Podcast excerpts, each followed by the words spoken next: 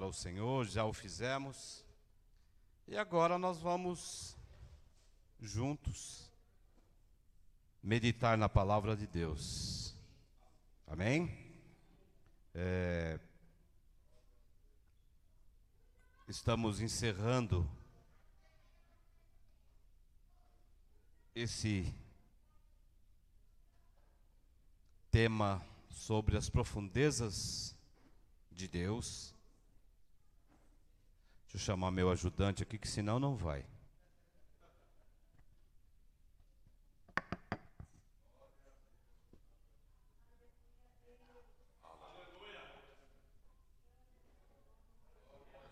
Amém, igreja? Nós estamos hoje encerrando este, este tema.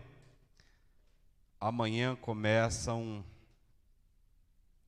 os sete dias de jejum, jejum das primícias.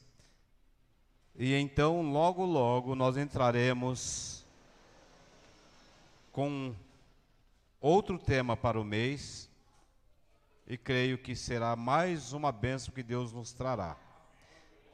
Porque Deus ele tem se revelado a nós de diversas formas. Amém?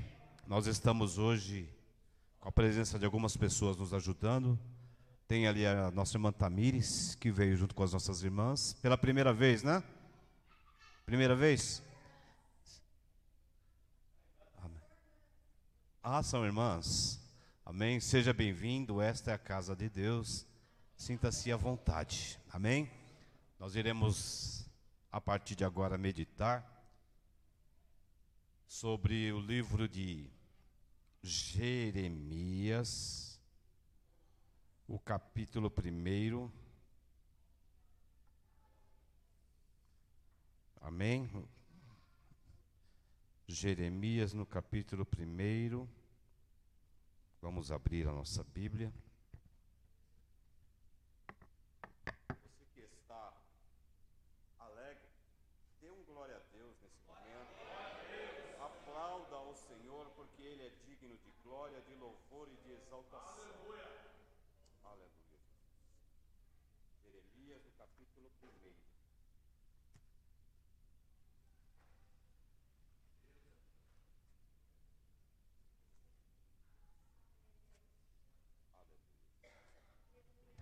nos diz a palavra. Vamos ler a partir do verso 1.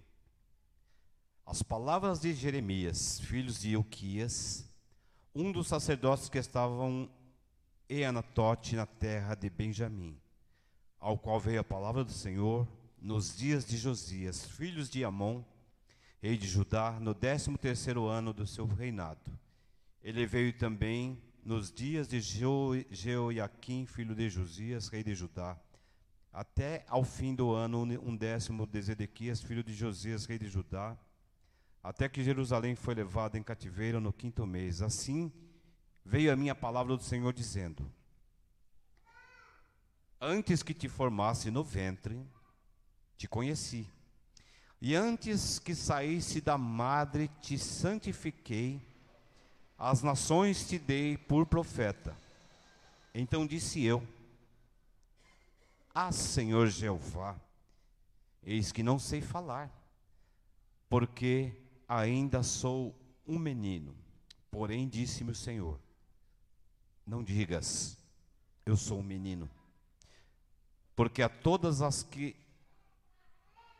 quem eu te enviar irás e tudo Quanto te mandar falarás, não temas diante deles, porque estou contigo para te livrar, diz o Senhor. Vamos ler só até aqui. Irmãos, aqui nós falamos sobre as profundezas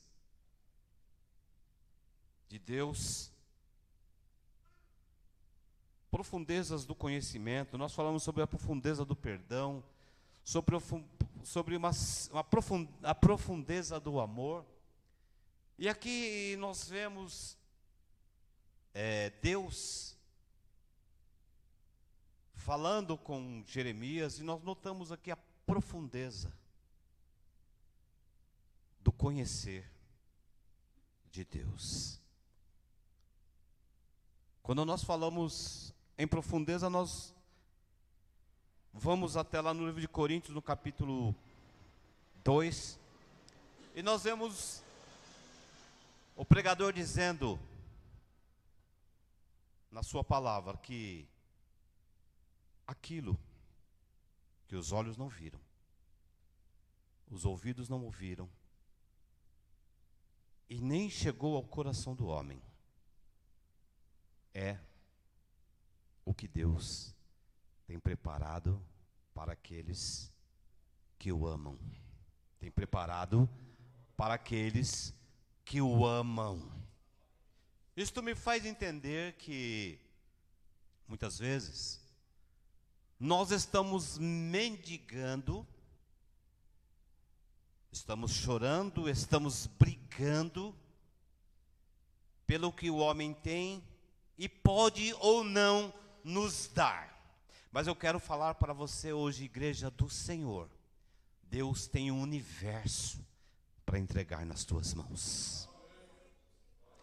Eu fico olhando para o livro de Mateus, no capítulo 4, e existe uma confusão grande sobre esta, esta passagem.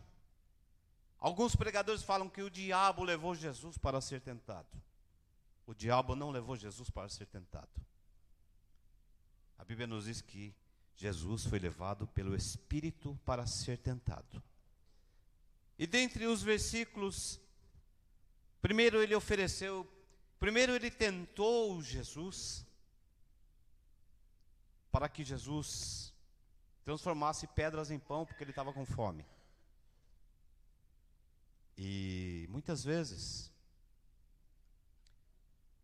nós somos tentados a fazer o que não é da vontade de Deus, para satisfazer uma necessidade. Mas Jesus olha para ele e diz: Olha, está escrito: nem só de pão viverá o homem, mas de toda a palavra que procede da boca de Deus. Posteriormente, o inimigo o, o, o tenta mais uma vez, dizendo para ele: Ó, está escrito: aos teus anjos dará ordem a teu respeito para que não tropeces com os teus pés em pedra. Isso está escrito no Salmo 91. E pois aos teus anjos dará ordem, mas ele disse também está escrito: não tentarás o Senhor teu Deus. E não contente, agora ele leva. Ele mostra, leva, no, leva Jesus até o ponto mais alto do monte e diz: Olha aí, Veja o mundo que eu tenho. Se você se prostrar e me adorar, tudo isto eu te dou. E Jesus olha para ele, para trás de mim, Satanás. Está escrito: somente ao, ao teu Deus adorarás. Sabe por quê, igreja? Porque existe, existia uma profundidade de conhecimento, de sabedoria e de entendimento do homem Jesus. Peraí, mas Jesus não era Deus? Era, mas também era homem. Amém? E às vezes nós queremos receber algo, queremos alcançar algumas coisas, mas nós não conhecemos o Deus que pode fazer todas essas coisas. Quando o inimigo tentou confundir a Jesus, o que que o inimigo, o que que o diabo poderia, poderia oferecer a Jesus? No livro de João, no capítulo 1, nos diz que Jesus era o Verbo, ele era Deus, ele estava com Deus, e tudo que se criou foi criado através dele. Bispo Cido, eu posso pegar o seu carro e te oferecer de presente? Eu posso, pastor Rubens, pegar a sua casa e te oferecer de presente? É piada, né, irmãos? É piada. O inimigo fez uma piada com Jesus, eu te dou tudo, é tudo dele. Você entendeu o que eu disse? É tudo dele. Aleluia. Aleluia. Aí alguém vai me perguntar, pastor, o que o senhor quer dizer com tudo dele? A tua saúde é dele. A tua casa é dele. O teu trabalho é dele, os teus filhos são dele, a tua vida é dele, tudo pertence a ele. Riqueza de profundidades, a Bíblia nos convida a seguir e prosseguir em conhecer a Deus. E quando nós começamos a seguir e damos continuidade em conhecer a Deus, nós começamos a adentrar nos mistérios mais profundos que Deus tem para revelar para você, igreja.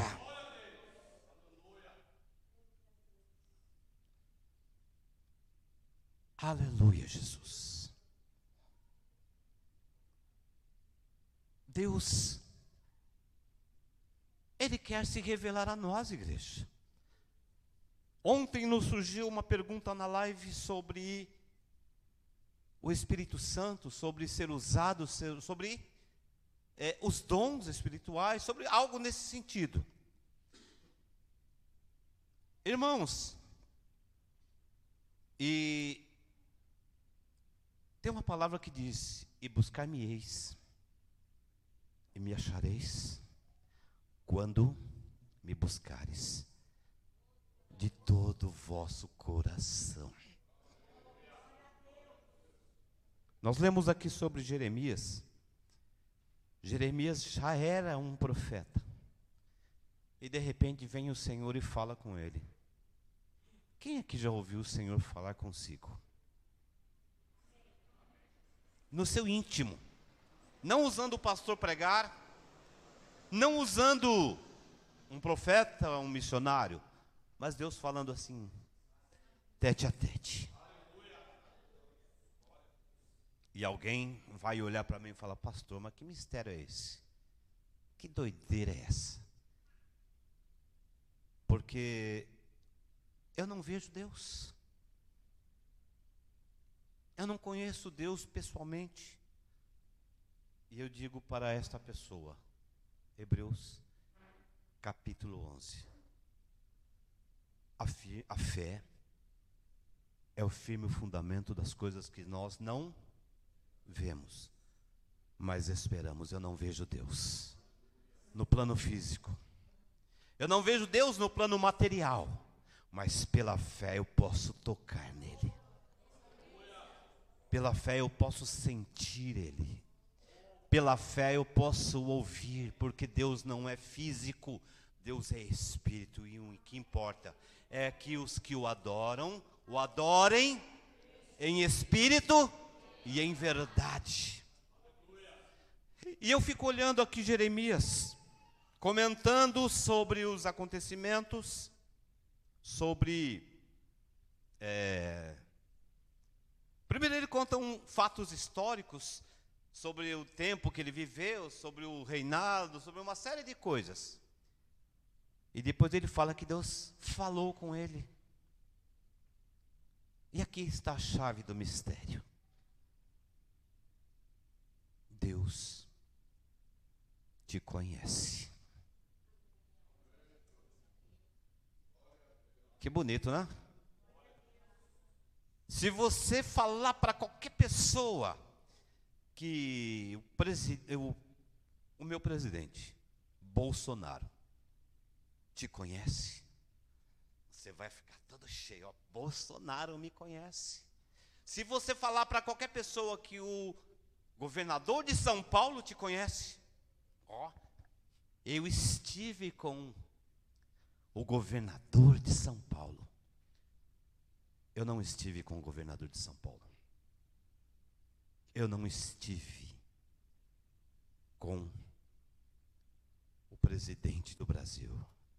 Mas lá no capítulo 28 do livro de Mateus, no versículo 20, Jesus disse para os seus discípulos: Eu estarei com vocês todos os dias. Olha. Aleluia, Jesus. Olha que coisa maravilhosa, igreja. Ele estaria, Ele está, Ele estará com você todos os dias. E às vezes nós sentimos tanto medinho, né? Tanto medinho. Então eu vou lá para o livro de Segundo Reis e me lembro de Eliseu, capítulo 5, capítulo 6. A Bíblia nos diz que Eliseu estava dormindo. Sabe por quê, igreja? Quem conhece a Deus, ele deita e dorme descansa em paz. Porque está escrito no livro de Salmos que os anjos do Senhor acampam-se ao redor dos que os temem e os livra. Eliseu estava dormindo tranquilamente. Geazi, seu ajudante, desperta de manhã e olha e vê um exército inimigo. Eu quero dizer para você, igreja, eu quero dizer para você, meu irmão, que está nas redes sociais. Você quer ver desgraça? Abre seu olho e você vai ver. Você quer ver morte? Abre o seu olho e você vai ver. Você quer ver destruição? Abre o seu olho físico. Você vai ver. Porque isso está acontecendo a todo minuto, a todo instante, a todo segundo, em qualquer esquina da cidade de São Paulo, do Brasil e do mundo. Mas existe um mistério na tua vida que precisa ser revelado, uma profundidade que precisa ser descoberta. Nós precisamos subir até as nuvens, aleluias, e ver, aleluias, quem Ele é. Nós não entendemos ainda, nós não compreendemos ainda o que Deus tem para a nossa vida, e Deus o quer revelar para nós.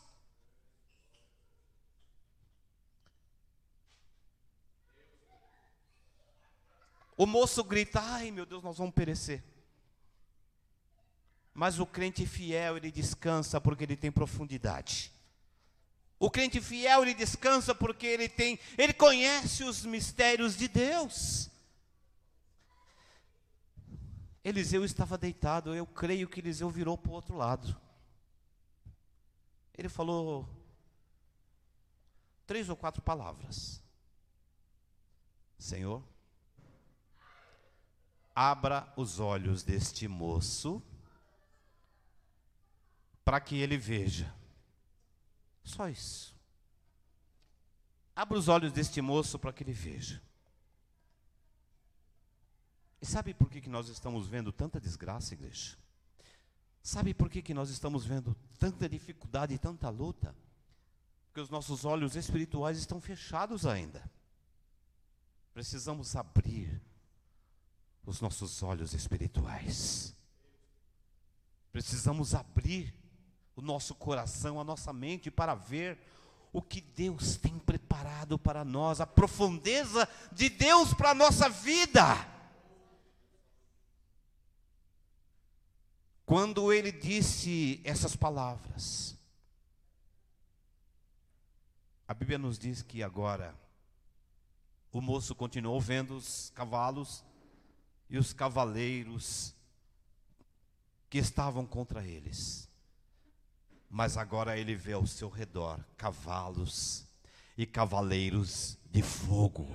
Agora ele vê o, o que era de ruim, mas ao seu redor estavam os anjos do Senhor. Porque Deus ele abre a nossa visão quando nós cremos e buscamos a sua face e entendemos, aleluia, a profundidade do mistério de Deus para a nossa vida.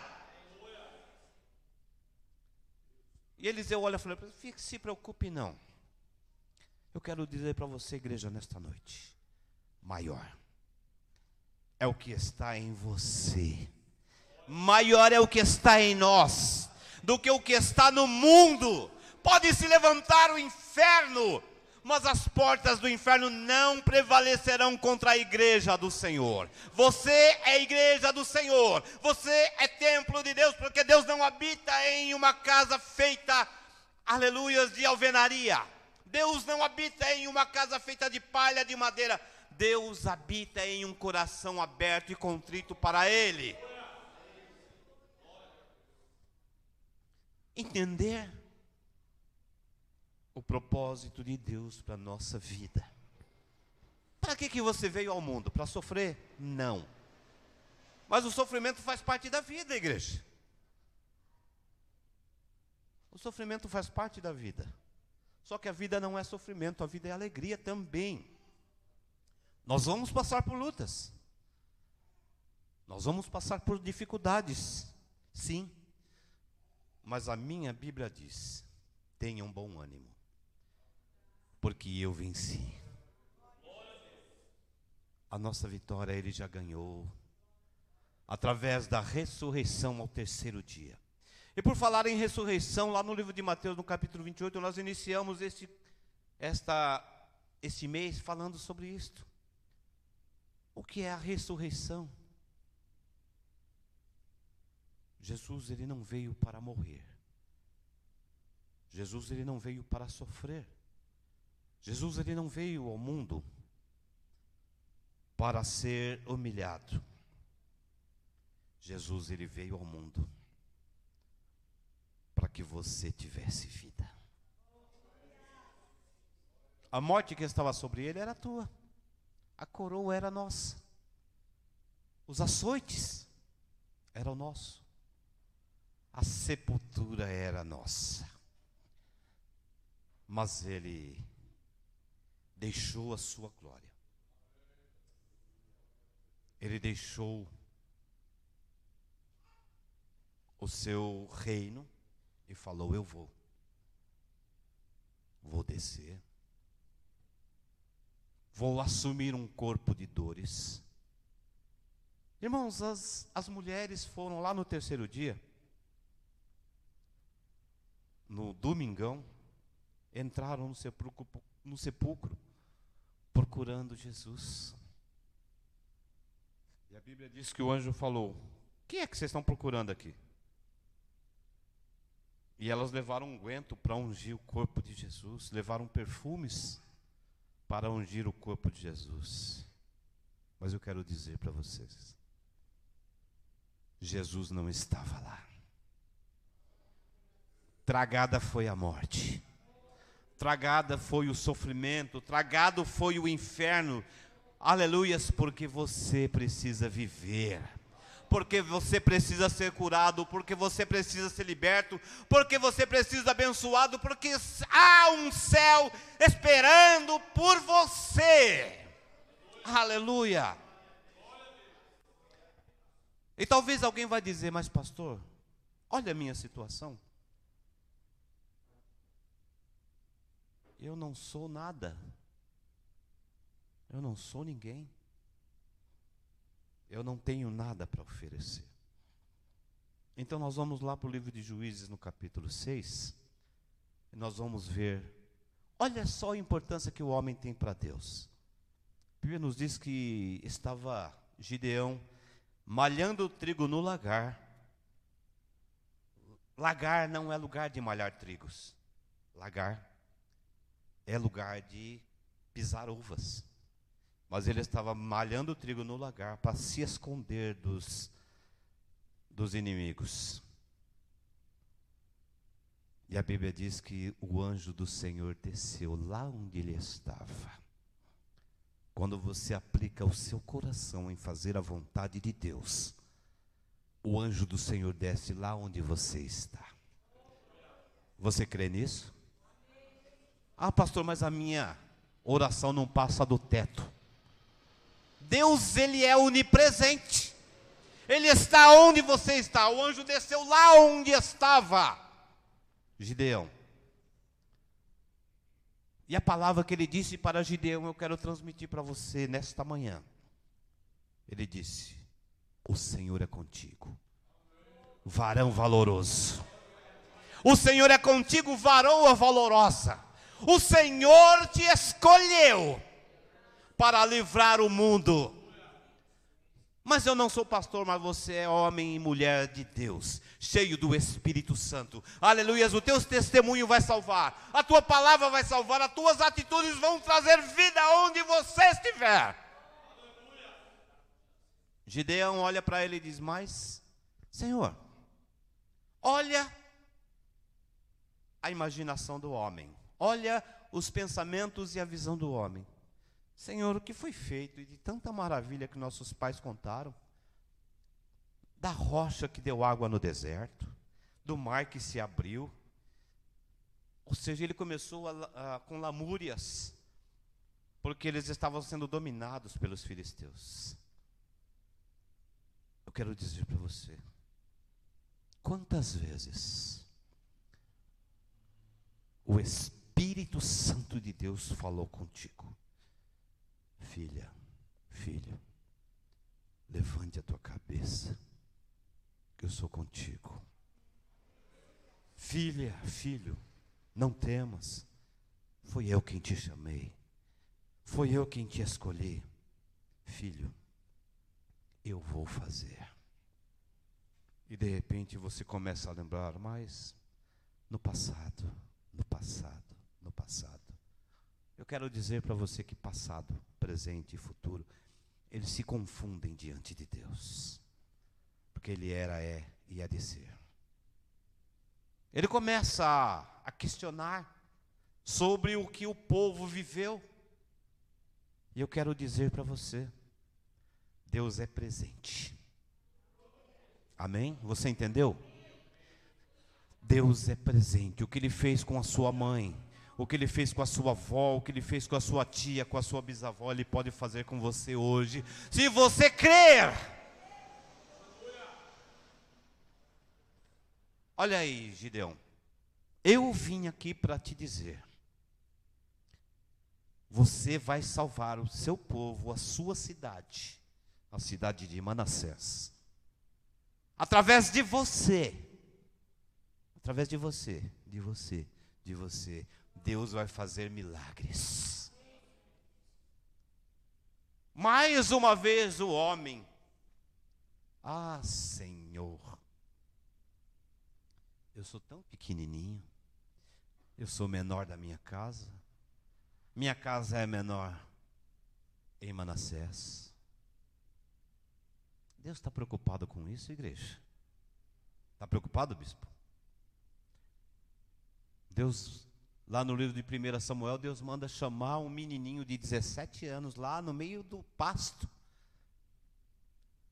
para transformá-lo em rei. O que ele não pode fazer com você, meu amado? O que ele não pode fazer com você, minha querida? Se ele buscou um menino de 17 anos para transformar em rei, ele pode fazer muito mais com a tua vida. Ele não depende da minha capacidade intelectual, ele não depende da minha força, ele não depende da minha vontade, ele depende do querer dele tão somente. Ele nos transforma do dia para a noite e nos faz muito mais do que vencedores. Ele olha para Gideão e diz: Gideão, é o seguinte, é você e pronto, acabou. Vai. Esta palavra é para você entender. Pastor Rubens, minha força é tão pequena. Vai na tua força, porque eu serei contigo. Essa peleja não é tua, não. Esta guerra não é tua, não. Só que tem um pequeno detalhe. Vai lá na casa do teu pai, quebra aquele altar erigido a Baal. Manassés era uma das tribos de, de, de, Israel. Adoradores de Deus, mas tinham construído um, um altar para Baal. Quebra o altar de Baal, pega o melhor boi do seu pai, prepara um altar e oferece para mim, e você vai ver a vitória. Pastor Cláudio, o que ele queria dizer com isto? O que ele queria dizer é o seguinte: havia derrota, porque não havia adoração. Havia derrota, porque o altar estava quebrado. Havia derrota porque precisava de conserto. Havia derrota porque Deus não estava totalmente entronizado no meio de Manassés. Mas a Bíblia diz que ele foi ofereceu o holocausto, quebrou o altar de Baal. Tem algum altar de Baal na tua vida? Às vezes o altar de Baal é uma mulher, às vezes é o esposo, às vezes é o filho. Peraí, pastor, o senhor está falando besteira. Se você coloca seu esposo acima de Deus, ele se tornou um altar na tua vida. Você colocou sua mulher acima de Deus, ele é um altar na tua vida. Você colocou o teu filho acima de Deus, ele é um altar na tua vida, o teu emprego, os teus esportes e tantas coisas que nós colocamos acima de Deus. Deus ele quer primazia na minha e na tua vida. Você crê nisto? A Bíblia nos diz que ele foi e quebrou o altar, erigiu um altar a Deus. E o Senhor falou: agora vai. Agora vai. Você vai corrigir o seu altar, igreja. Você vai erigir um altar de verdadeira adoração a Deus. Nós vamos fazer isto. Quando ele ofereceu o sacrifício, ele sai com 30 mil homens contra 300 mil. O Senhor olha para ele e fala: muita gente. Tira os covardes. Sobram 10 mil. O Senhor fala: ainda tem muita gente. Leva ele até uma fonte e dali sobra 300. O Senhor falou: agora vai. 30 mil era pouco, agora 300. É um por, menos de 1% do exército inimigo. Sabe por que, que Deus fez isto? Porque Deus queria ser glorificado na vida de Gideão. Sabe por que você passa por provas? Sabe por que nós passamos por provas? Porque nós precisamos adquirir experiência e precisamos ver Deus agir na nossa vida. Porque se ele vencesse a guerra com 30 mil, ele ia dizer: Eu venci, nós vencemos. Mas quando ele chega com 300 homens, Jamais ele venceria uma batalha. Mas Deus dá estratégias a ele. E através de uma visão, através de um sonho do inimigo, Deus faz com que Gideão vença a batalha. Aí colocou-se um contra o outro, ficou todo mundo confuso e saiu correndo. Eu quero dizer para você que quando eu e você colocamos a nossa vida no altar, as profundezas de Deus se manifestam, os mistérios de Deus se manifestam na nossa vida e nós não precisamos pelejar porque a vitória ela vem através do poder que há no nome de Jesus. Mas alguém vai me perguntar, pastor, o senhor fugiu da palavra. Não, igreja. Nós estamos falando sobre profundidade, sobre profundezas de Deus. Ezequiel, Jeremias, ele fala igualzinho. Ah, Deus fala com ele, ele e para ele entender, e para você entender, para nós entendermos, ele fala da seguinte maneira: Antes que te formasse no ventre, te conheci. Ou seja, ele não te conheceu com 10 anos. Ele não te conheceu com 15, com 17, com 20 anos. Mas ele te projetou para ser vitorioso. Ele te projetou para ocupar um espaço específico. E muitas vezes nós estamos deixando uma lacuna, que é o nosso espaço específico, para outra pessoa ocupar. Uma pessoa que não está habilitada, uma pessoa que não está apta a ocupar o espaço que é nosso. Eu quero dizer para você, igreja, Deus não te projetou para ser um derrotado. Deus não te projetou para ser um camarada triste, abatido, uma pessoa que vive à beira do caminho. Deus te projetou para ser uma bênção Antes que te formasse no ventre, eu, o Senhor, te conheci. E antes que saísse da madre, te santifiquei. Ele te conheceu e te santificou. E talvez esta palavra santificar ela traga dúvida na vida de muita gente. Porque muitos pregadores acham que ser santo é ser cheio do Espírito Santo, ser santo é falar em língua, ser santo é profetizar, é revelar, ser santo é curar, ser santo é todas essas grandezas. Espera aí, se ser santo é tudo isso, como que ele me santificou ainda no ventre? Mas a palavra santificar significa separar, colocar de lado, ser especial.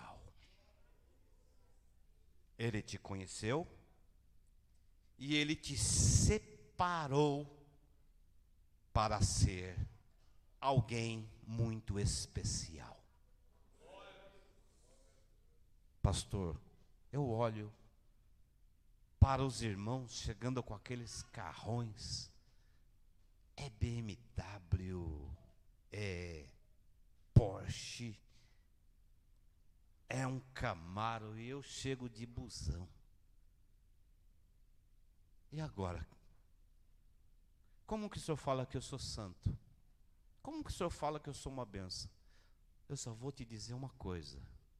Tinha um camarada chamado João, que ele andava vestido com pele de camelo, comia mel silvestre, toma, é, comia mel silvestre com gafanhoto.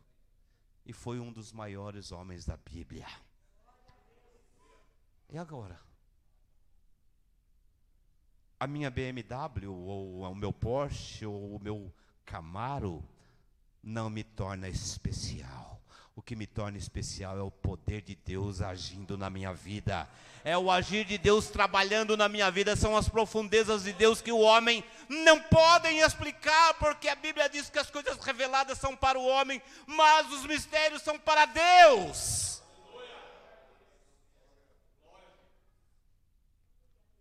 Antes que te formasse no ventre, eu te conheci.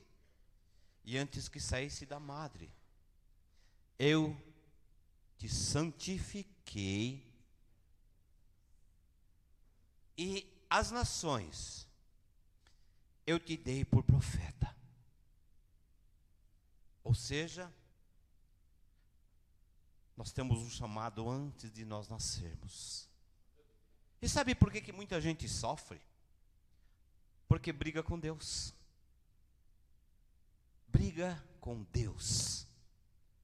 Deus quer te colocar num caminho reto, mas você quer escolher o seu caminho. Amém, Paulo? Nós queremos escolher a nossa maneira, o nosso tempo, a nossa hora, o nosso jeito. Eu te escolhi, eu te conheci, te santifiquei, te escolhi, te dei para as nações. Mas ele olha para Deus, nós olhamos para Deus e falamos: Senhor, eu? Quem sou eu? Ele já tinha falado com Jeremias, igreja. Eu te conheci, te separei, te escolhi. Ele já tinha falado com Jeremias, mas ele olha e fala: Senhor, quem sou eu? Ah, Senhor, eis que não sei falar, porque ainda sou menino. Amém? Deus tem coisas grandes para fazer na nossa vida, igreja. Deus tem coisas maravilhosas para fazer na nossa vida. Mas nós ficamos questionando a Deus. Aí eu não posso fazer porque a minha condição financeira não dá. Eu não posso fazer porque é tão longe. É tão difícil. Levantar quatro horas da madrugada para falar com Deus é ruim, hein? Amanhã eu tenho que trabalhar. Tirar dez minutos para falar com Deus? Não.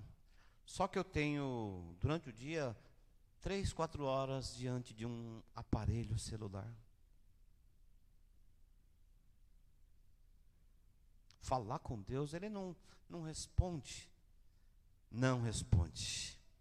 Você está passando fome, você não tem dinheiro para pagar o ônibus, seu filho está doente, ele não responde. Sua vida está seguindo, meu irmão, minha irmã. Você está bonitão, roupa boa, tem seu carro, sua casa, sua vida está seguindo. Deus não responde. Então, às vezes, nós questionamos a Deus. Ontem nós falamos alguma coisa sobre predestinação. Essa pergunta parece muito.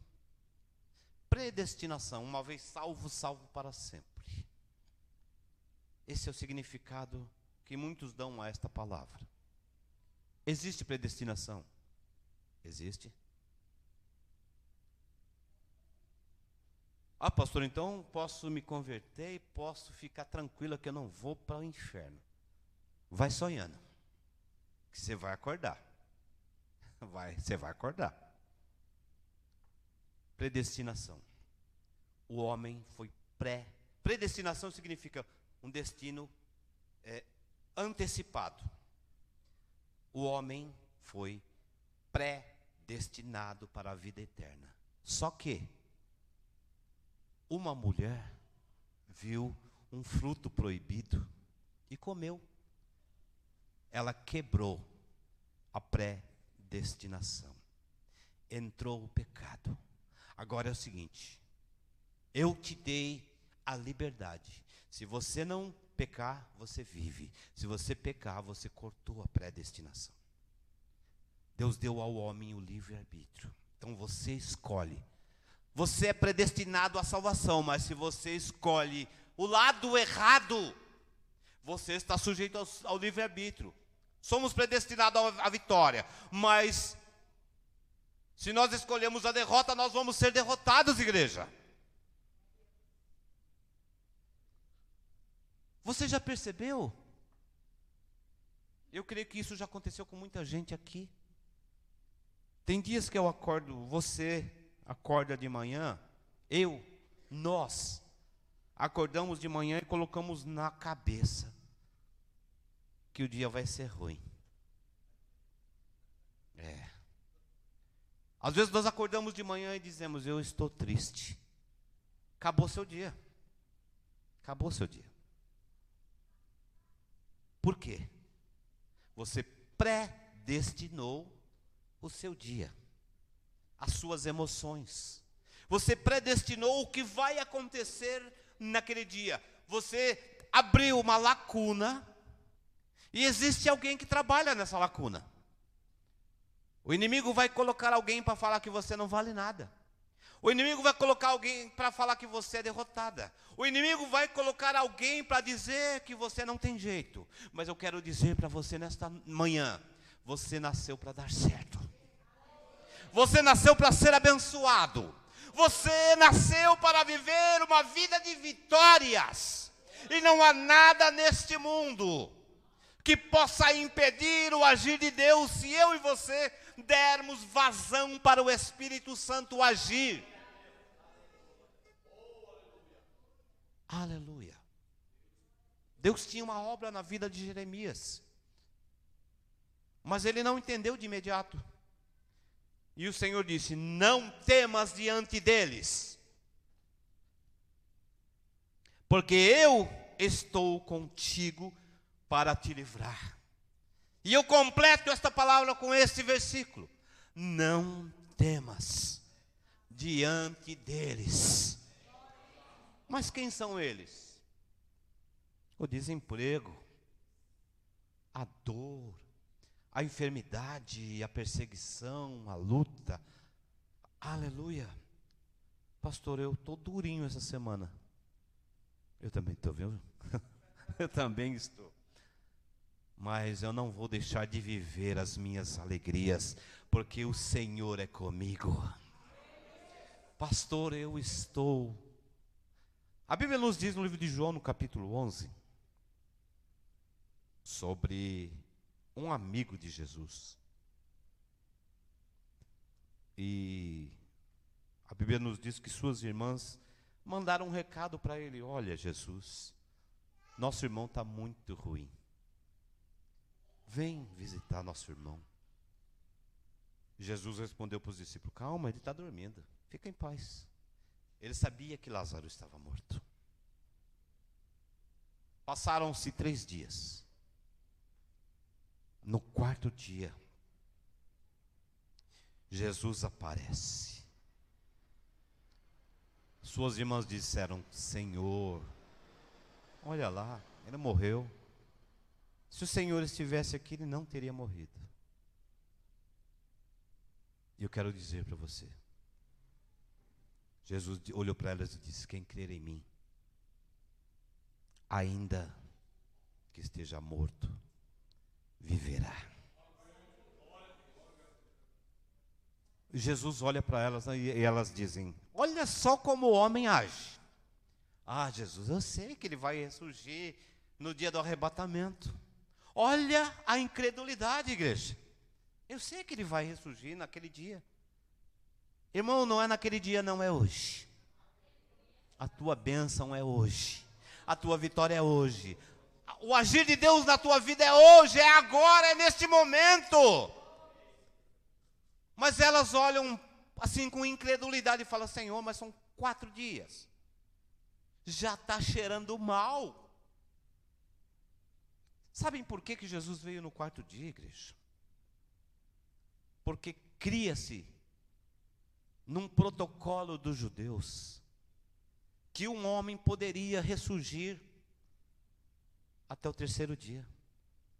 Jesus não veio no primeiro, Jesus não veio no segundo nem no terceiro, mas ele veio no quarto, porque Jesus veio para quebrar protocolos. Você crê nisso?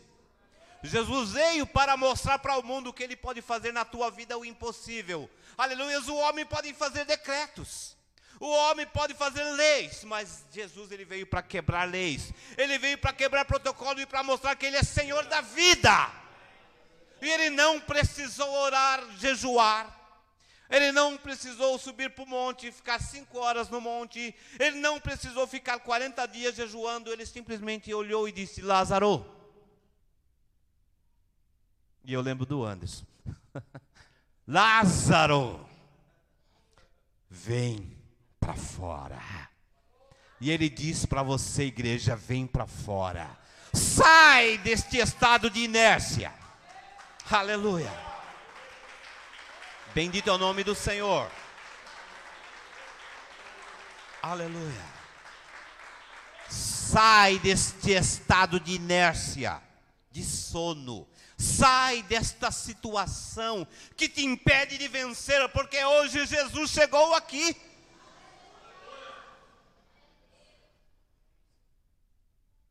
Nós às vezes colocamos uma capa em nós, igreja. Lá no livro de 1 Reis, no capítulo 19, se eu não me engano, eu tenho quase certeza que é isso. A Bíblia nos fala de um homem chamado Elias.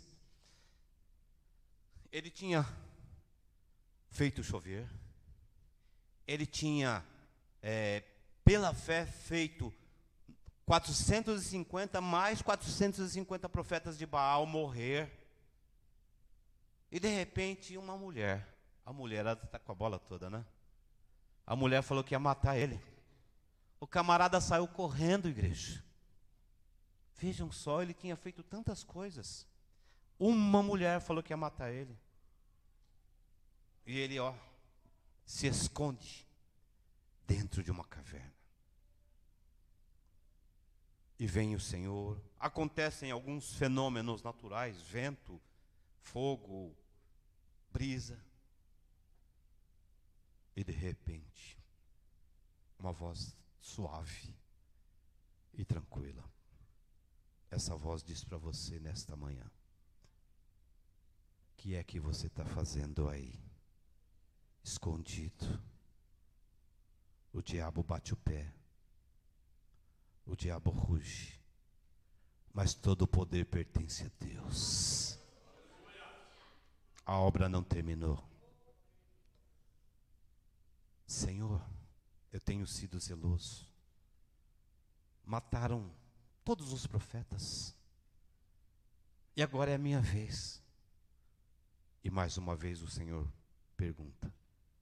E essa pergunta é para você, meu irmão. Essa pergunta é para você, minha irmã. O que é que você está fazendo aí, escondido dentro do casulo? Senhor, eu tenho sido zeloso. Mataram os profetas, mataram todos. Só sobrou eu. E vão me matar também. E eu quero dizer para você o que Deus disse para Elias: sai, sai do casulo, arranca a capa, vem para fora, porque a obra não acabou. Eu ainda vou te usar. Eu ainda vou te usar. Você vai ungir profeta. Você vai ungir rei. Você vai ser uma bênção nas minhas mãos. Vem para fora. Aleluia. Nossa mania de interrogar a vontade de Deus. E Deus fala para ele: vem para fora, porque tem um monte de gente, Bispo Cido, Pastor Rubens, Pastor Cláudio, tem sete mil orando. Tem sete mil do, joelhos prostrados. Tem alguém orando por você. E por isso você está de pé, porque a obra não terminou. Aleluia. Eu termino esta palavra dizendo: Vem para fora. Amém? Se coloque de pé no seu lugar. Aleluia.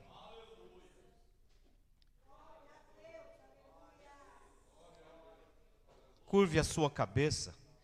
E agora você vai sair do seu casulo.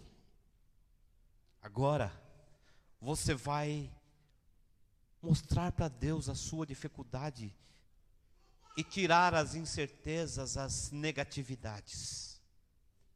Senhor meu Deus, a tua igreja está reunida nesta manhã e neste momento nós oramos a Ti. E em nome de Jesus eu quero quebrar toda negatividade. Meu Deus, todo espírito defensivo. Tudo aquilo que impede a tua igreja de sair da posição de inércia. Tudo aquilo que impede a tua igreja de sair da posição de derrota. Tudo aquilo que impede a tua igreja de ver as profundezas e os mistérios que o Senhor tem para revelar aos teus servos. Meu Deus, eu creio que assim como o Senhor agiu na vida do povo em Manassés, com 300 homens, demonstrando a tua glória.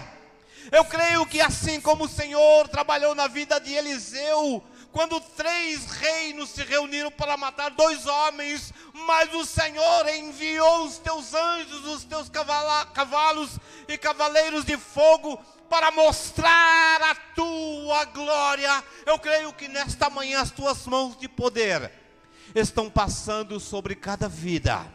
Estão quebrando laços, cadeias, barreiras, impedimentos e estão manifestando a tua glória.